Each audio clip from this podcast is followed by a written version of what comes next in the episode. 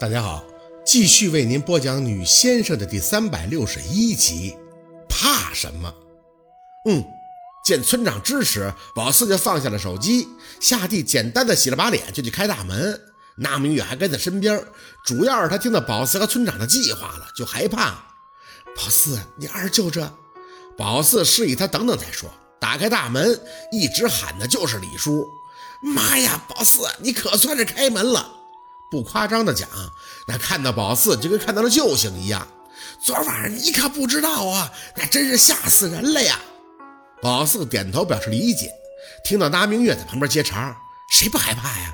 昨天晚上那东西都上我们家挠窗户了，我家那窗户也是响了一宿啊，嘎吱嘎吱的，那叫一个瘆得慌。趁着他们俩说话，宝四一边带着李叔去若文那屋，一边拿出手机拨出冯叔还有赵叔他们的电话。一听宝四说让他马上去他家，自然没人敢含糊，声音都是沙哑的。昨天晚上那都肯定是集体通宵了。等叫完了几个大叔，宝四又给小六打电话，这早点回来。脑袋、嘴、手，真是一刻都没闲着的忙活。终于明白一些领导还有陆佩他们为什么那么忙了，因为都在等你拿主意。你不解决了，那根本就消停不了。直到通知完毕，宝四自己倒了一杯茶水润喉。李叔坐在炕边，还在和若文还有拿明月他们分享昨晚的心得。宝四不用照镜子，光看这三个长辈的通红的眼，就知道自己也是个什么憔悴样了。宝四啊，你说咋办呀？今晚上要是再像昨晚那样，我可就带着我爹去别的村了。这情况，我真是一天都…… 李叔，你还真躲不了。宝四放下茶杯，看着那发愣的李叔，沉了沉气。村里人啊，谁都可以出去躲，但唯独被咬过的这些人，是躲到哪里都会被这些东西循着味道追过去的。啥？李叔瞪大眼睛，你的意思是说，这东西要不解决利索了，我们家每天晚上还得有这东西过来挠门挠窗户？见宝四点头，李叔快人快语道：“你这你扯不扯？你说这他妈谁能受得了啊？”大明月郁闷啊，你别老骂骂的，跟谁俩呢？谁不想赶紧弄利索了？宝四不比谁都担心他二舅啊？那我不着急吗？哎，宝四，你说咋整啊？李叔见大明月微词，也不敢再玩口头语了，看着宝四的姿态倒是放得很低。嗯，你说，我听你的。宝四看着李叔的眼，反而开口询问：“李叔，昨晚上给李爷上我给您药了吗？”啊！李叔愣了一下，点头：“啊啊，上了，一拿过去我就给上了。老冯还要抢呢，我没给他。有效果没有？”李叔连连点头：“啊，有有有！今天早上我看腿是消点了，但还是疼。不过被我抹的药的伤口上，像是结了嘎巴结嘎巴就是要好了吧？嘎巴也是他们村的土话，就是痂呀。”伤口要是结痂，就会长出嫩肉，那就说明闭合了，不会继续烂下去了。心里就彻底通透了。看来灵物给的都是没差的，法子绝对不会有问题。放心吧，李叔，那就是见效了。李叔点头，很感激地看着宝四。哎呀，宝四啊，就是太少了，就那一点点的草花都不够把伤口全抹上的。我爸呢？你行了啊？那明月在旁边不太乐意，就那么些，宝四也不全都给你了。他二舅也病着呢，关键时刻他心里装的都是大家。哎，是是是是是。李叔看见宝四就不好意思的笑，这宝四真是不错呀，先生当的厉害，这心还好，跟他姥姥一样，还比那徐婆强太多了。宝四没多说，其实这事儿也没想太多，当时谁离得近就给谁了，知道会有效果，宝四就想闹明白是个什么效果，是治标呢，还是治本？毕竟有老爷那事儿在前，宝四小时候是看他一直在维持的，就算心里有谱，也怕出个岔头。现在看来，答案还是很满意的。这种不是直接被气体所伤的，用尸尾子做了药引，配那个花的烟雾以及灰烬，定当去根儿。那宝四，你还没说这事儿咋办呢？宝四回过神儿，抬眼看着院子里进来的冯叔和赵叔，等人齐了，我一起说吧。李叔见状就哦了一声，没多问，很信的样子。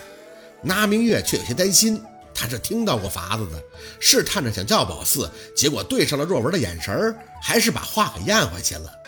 等到冯叔、赵叔他们进来，宝四搬过椅子让他们先坐，继续等，在等小六还有剩下那两个家里老人被伤了的家属。在这个过程中啊，宝四一直没说话，那气氛很热闹。李叔、冯叔还有拿明月都在不厌其烦地说着昨天晚上的事儿，一个个都认定了这个事儿是他们这种活了半辈子人遇到的最惊悚，也是最不想再遇到的一件事儿。掐着点儿，好不容易等到人齐了，宝四这才慢悠悠地站到椅子上，在一众长辈的身前，啪啪地先拍了一下手，示意大家安静。别说这出啊，还真挺像村长给大家开会的样子，张嘴就是下面我给大家说两句。李叔他们很配合，包括小六，那真是小脸苍白，眼通红，一看就是昨晚也是惊魂未定的过来的。听到宝四拍手，这嘴立马都闭严了，规规矩矩的坐在炕边，很认真的等着下达指示。宝四清了一下嗓子：“各位叔叔，你们刚才也都聊了半天了，我想啊，你们也都找到共同点了，就是昨天晚上那尸尾子都去你们家挠门了。是啊，大力不是说我老妈这是被咬完的，他们都识味了，这不就被盯上了吗？”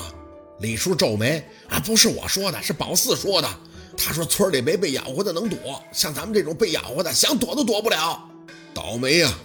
宝四听着大家又说了一阵，等到一个个都发完了感慨，才继续开口：“所以啊，现在最着急的，我想就是各位在座的叔叔了，谁也不想再重复发生昨天晚上事情了，对不对？那赶紧解决呀！是啊，再发生一宿我都想上吊了。宝四，你说咋办吧？”点头，目光缓缓地扫过李叔、冯叔他们的脸。既然如此，今天晚上我就要把这些尸尾子全都引出来，一举消灭。引出来？几个叔叔疑惑的互相看了看，又望向宝四：“啊咋引出来呀？”当然是靠几位受伤的老人了。宝四认真的张口，前前后后算是把计划说得很清楚。哪怕李叔、冯叔几个人的眼睛一直在不可思议的睁大，而宝四能做的就是一脸淡定的叙述。中途，李叔几次三番的想打断，宝四也没给他机会。事儿嘛，一次就说清楚了。今天且有的忙了，来回解释那真不够忙叨的。啊，不行！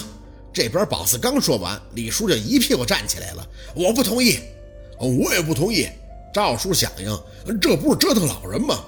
冯叔看着宝四的眼，清了下嗓子说道：“宝四啊。”我知道你是为了我们好，但是没有别的办法了吗？要我怎么着都行，可我爹的年纪真是折腾不起呀。咱先也不说能不能跑得过那尸尾子，半路要摔地上也不是个事儿啊。绑住了啊！宝四平着声开口：“各位叔叔，考虑一下吧。这事儿呢，我只能想出这么个法子。你们和我家里的长辈都是受到伤害最大的，但凡我有更好的办法，我也不愿意这么做呀。这也是不得已而为之。”要是顺利，那前半夜列位长辈家里的爷爷奶奶那病就会痊愈了。李叔张张嘴，可可，宝四很清楚，他的法子最难配合的就是这些受伤的老人家属了。别人都好办，撑死了算是帮忙，但要是想把尸尾子彻底给引出来，那就需要这些老人去打头阵，去当引信。